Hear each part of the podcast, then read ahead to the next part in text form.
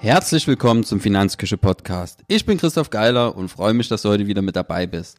Unser Thema heute, kenne dein Warum. Warum ist das so wichtig, sein Warum zu kennen? Ganz einfach, ich habe festgestellt in den letzten Jahren, ähm, in denen ich auch selbstständig war, mich selbstständig gemacht habe, ist es so ziemlich die größte Herausforderung, dauerhaft die Motivation aufrechtzuerhalten. Sprich, man hat immer wieder irgendwelche Steinchen und größere Steine im Weg, wo man rüberspringen muss. Und da fällt es einem ab und zu mal doch schon schwierig zu sagen, hey, das mache ich jetzt, ich finde jetzt Lösungen, spring da drüber, motiviere mich jeden Tag von neuem, früh aufzustehen und mich ans Werk zu machen, anstatt vielleicht nichts zu machen oder mich ins Angestelltenverhältnis zurückzuflüchten und mir halt jeden Tag neue Herausforderungen zu stellen und die abzuarbeiten. Weil ich habe niemanden, der mir vorgibt, hey, du musst heute auf Arbeit, du musst das und das umsetzen. Nein, das muss ich mir alles selber vorgeben.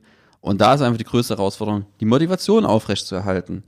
Und um das zu schaffen, ist einfach verdammt wichtig, sein Warum zu kennen. Mich hat es zum Beispiel schon immer gestört, wenn mir andere Menschen Vorschriften machen und mir sagen, was ich zu tun habe. Das finde ich ein Stück weit ein Eingriff in meine Selbstbestimmung und ist auch der Grund, warum ich nicht so gerne im Angestelltenverhältnis bin.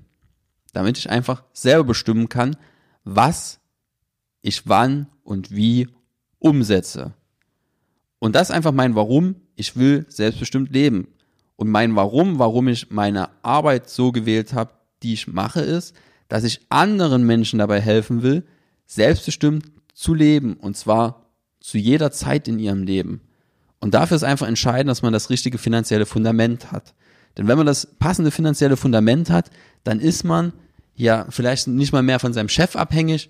Und wenn die nächste, ja, wenn der nächste Streit ist mit dem Arbeitgeber, dann hat man im Hinterkopf, man kann theoretisch mal ein Jahr Auszeit nehmen, weil man genug gespart hat, weil man das finanzielle Fundament dafür hat und einfach die Zeit hat, sich einen neuen Arbeitgeber zu suchen. Wenn die nächste Wirtschaftskrise ist, hat man genug Puffer, um da durchzukommen. Es wird einfach alles viel einfacher, wenn man das passende finanzielle Fundament hat. Das ist das Warum, warum ich meine Arbeit mache und warum ich mich seit Jahren dafür motivieren kann, sie zu machen. Und was bringt dir das jetzt für die Geldanlage? Wenn du bei der Geldanlage dein Warum kennst, dann hast du den entscheidenden Vorteil, dass wenn irgendwo Sirenengesänge aufkommen und dich vom Weg abbringen wollen, hast du im Hinterkopf ganz klar, warum du diese Geldanlage tätigst. Warum verzichtest du jeden Monat auf ein Stück deines Budgets, klammerst das auf und legst das an, anstatt es auszugeben?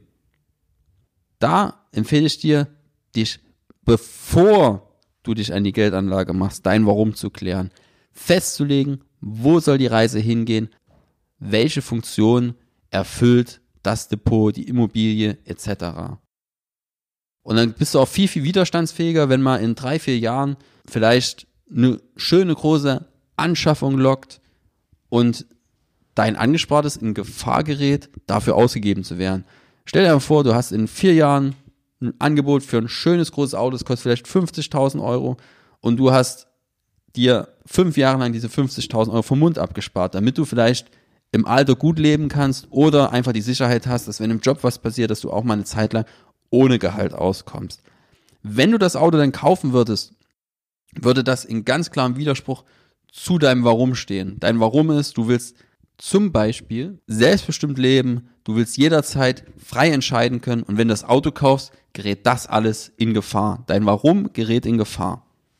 Deswegen, bevor du dich an die Geldanlage machst, kläre das Warum.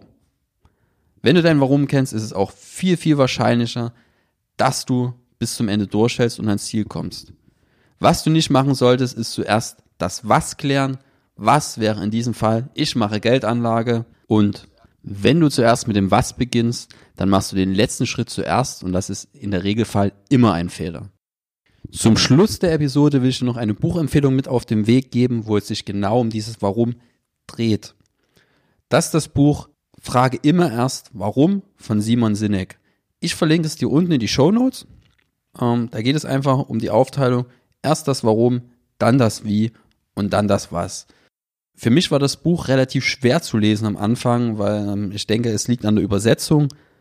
wenn du das von vorne nach hinten liest, also ich wäre gescheitert, ich bin dann einfach irgendwann zum Schluss gewechselt und habe es von hinten nach vorne gelesen. Also vom Lesefluss fand ich das Buch nicht so super geil, aber die Aussage ist sehr, sehr wichtig dahinter. Deswegen trotzdem die Empfehlung, auch wenn es für mich zumindest relativ schwer zu lesen war, von vorne nach hinten. Ich habe es dann bruchstückhaft von hinten nach vorne gelesen und so hat es für mich funktioniert. Wir sehen uns beim nächsten Mal im Finanzküche Podcast. Bis dahin. Tschüss.